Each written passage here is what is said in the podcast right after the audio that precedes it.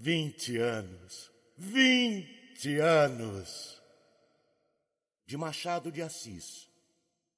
Publicado originalmente em A Estação, de 15 de julho de 1884. Gonçalves, despeitado, amarrotou o papel e mordeu o beiço. Deu cinco ou seis passos no quarto, deitou-se na cama de barriga para o ar, pensando. Depois foi à janela e esteve ali durante dez ou doze minutos, batendo o pé no chão e olhando para a rua, que era a rua de trás da Lapa. Não há leitor, menos ainda leitora, que não imagine logo que o papel é uma carta e que a carta é de amores.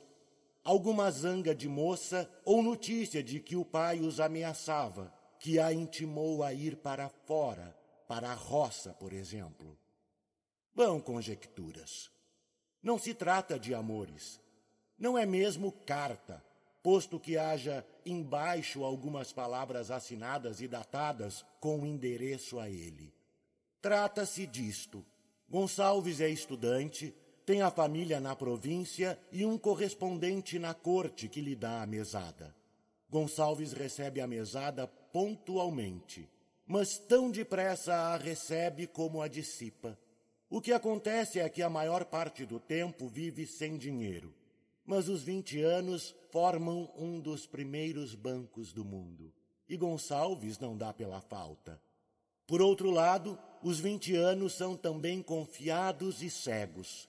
Gonçalves escorrega aqui e ali e cai em desmandos. Ultimamente viu um sobretudo de peles, obra soberba, e uma linda bengala, não rica, mas de gosto. Gonçalves não tinha dinheiro, mas comprou-os fiado. Não queria, note-se, mas foi um colega que o animou. Lá se vão quatro meses.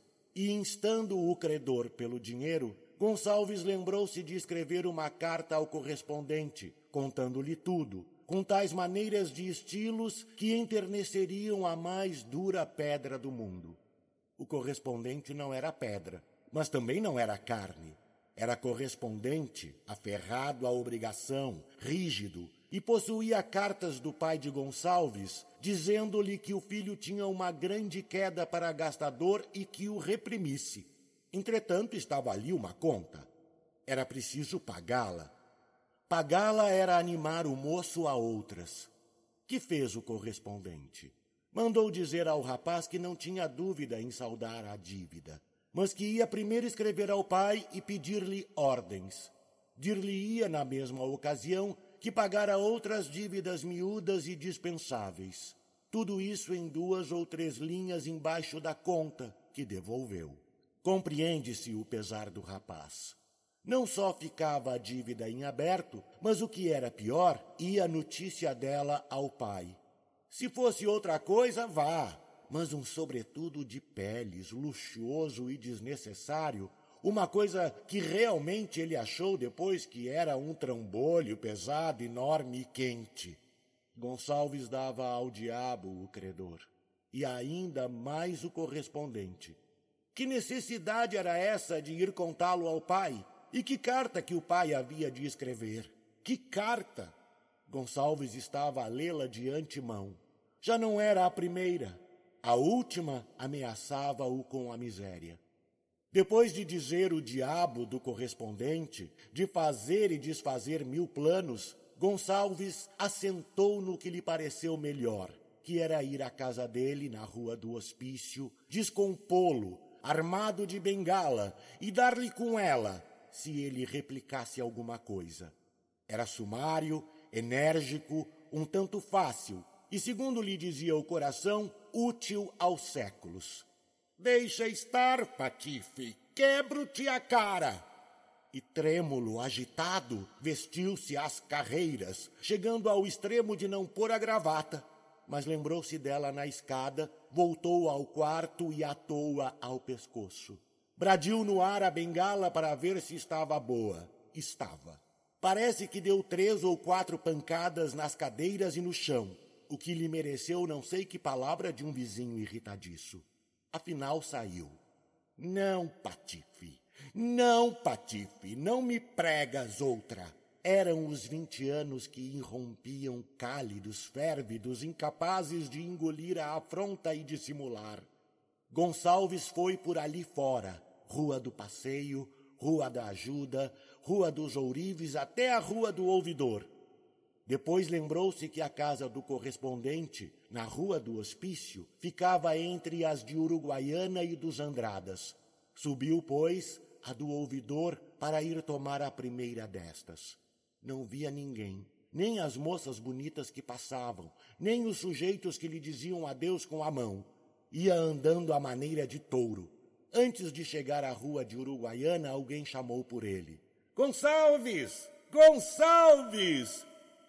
Não ouviu e foi andando. A voz era de dentro de um café. O dono dela veio à porta, chamou outra vez, depois saiu à rua e pegou-o pelo ombro. Onde vais? Já volto. Vem cá primeiro. E tomando-lhe o braço, voltou para o café, onde estavam mais três rapazes a uma mesa. Eram colegas dele, todos da mesma idade. Perguntaram-lhe onde ia.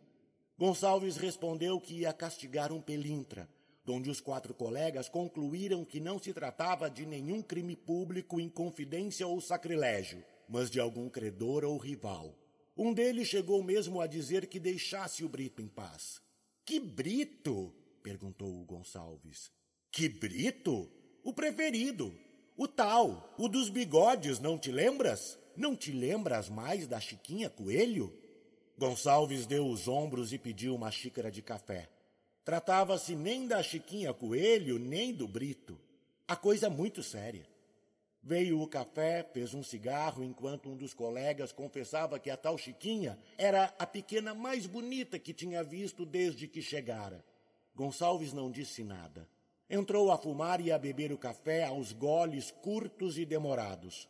Tinha os olhos na rua. No meio da conversa dos outros, declarou que efetivamente a pequena era bonita, mas não era a mais bonita. E citou outras, cinco ou seis.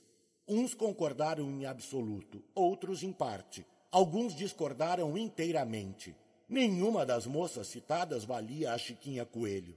Debate longo, análise de belezas. Mais café, disse Gonçalves. Não quer conhaque? Traga, não, está bom, traga. Vieram ambas as coisas. Uma das belezas citadas passou justamente na rua de braço com o pai, deputado. Daqui, um prolongamento de debate com desvio para a política. O pai estava prestes a ser ministro. E o Gonçalves, genro de ministro. Deixa de graças, redarguiu Gonçalves. Que tinha? Não gosto de graças. Eu, genro? Demais vocês não sabem as minhas opiniões políticas. Há um abismo entre nós. Sou radical. Sim, mas os radicais também se casam, observou um. Com as radicais, emendou o outro. Justo, com as radicais. Mas você não sabe se ela é radical. Ora bolas, o café está frio, exclamou Gonçalves. Olhe lá, outro café. Tens um cigarro? Mas então parece a vocês que eu chegue a ser genro dele? Ora, que caçoada! Vocês nunca leram Aristóteles? Não, nem eu. Deve ser um bom autor. Excelente, insistiu Gonçalves. Olha, amigo, tu lembras-te daquele sujeito que uma vez quis ir ao baile de máscaras e nós lhe pusemos um chapéu dizendo que era de Aristóteles? E contou a anedota, que na verdade era alegre e estúrdia. Todos riram, começando por ele, que dava umas gargalhadas sacudidas e longas, muito longas. Veio o café, que era quente, mas pouco. Pediu terceira xícara e outro cigarro. Um dos colegas contou então um caso análogo, e como falasse de passagem em Wagner, conversaram da revolução que o Wagner estava fazendo na Europa. Daí passaram naturalmente à ciência moderna. Veio Darwin, veio Spencer, veio Bichner, veio Molescott, veio tudo. Nota séria, nota graciosa, uma grave, outra aguda, e café, cigarro, troça, alegria geral, até que um relógio o surpreendeu batendo cinco horas. Cinco horas! exclamaram dois ou três. No meu estômago são sete, ponderou um dos outros. Onde jantam vocês? Resolveram fazer uma revista de fundos e ir jantar juntos. Reuniram seis mil réis, foram a um hotel modesto e comeram bem sem perder de vista as adições e o total. Eram seis e meia quando saíram. Caía a tarde, uma linda tarde de verão. Foram até o Largo São Francisco. De caminho viram passar na rua do ouvidor algumas moças retardatárias. Viram outras no ponto de bonde de São Cristóvão. Uma delas desafiou mesmo a curiosidade dos rapazes. Era alta e fina, recentemente viúva. Gonçalves achou que era muito parecida com a Chiquinha Coelho. Os outros divergiram. Parecida ou não, Gonçalves ficou entusiasmado. Propôs irem todos no bonde em que ela fosse. Os outros ouviram rindo. Nisto a noite foi chegando eles tornaram a Rua do Ouvidor. Às sete e meia caminharam para um teatro, não para ver o espetáculo, tinham apenas cigarros e níqueis no bolso, mas para ver entrar as senhoras. Uma hora depois, vamos achá-los no rócio, discutindo uma questão de física. Depois recitaram versos, vieram anedotas, trocadilhos, pachuchadas, muita alegria em todos, mas principalmente no Gonçalves, que era o mais expansivo e ruidoso, alegre como quem não deve nada. Às nove horas tornou este a rua do ouvidor, e não tendo charutos, comprou uma caixa por vinte e dois mil réis. Fiado. Vinte anos! Vinte anos! Do narrador. Carlos Eduardo Valente é ator, diretor de teatro, dublador, narrador de audiobooks e também formado em psicologia. 65 anos de vida bem vivida e cheio de histórias para contar, mas prefere contar e interpretar as histórias dos outros. Até tenta escrever um pouco, mas não tem a disciplina necessária como tem nessas outras áreas citadas. Depois de morar 20 anos em Porto Alegre, voltou a Pelotas, onde se formou em psicologia.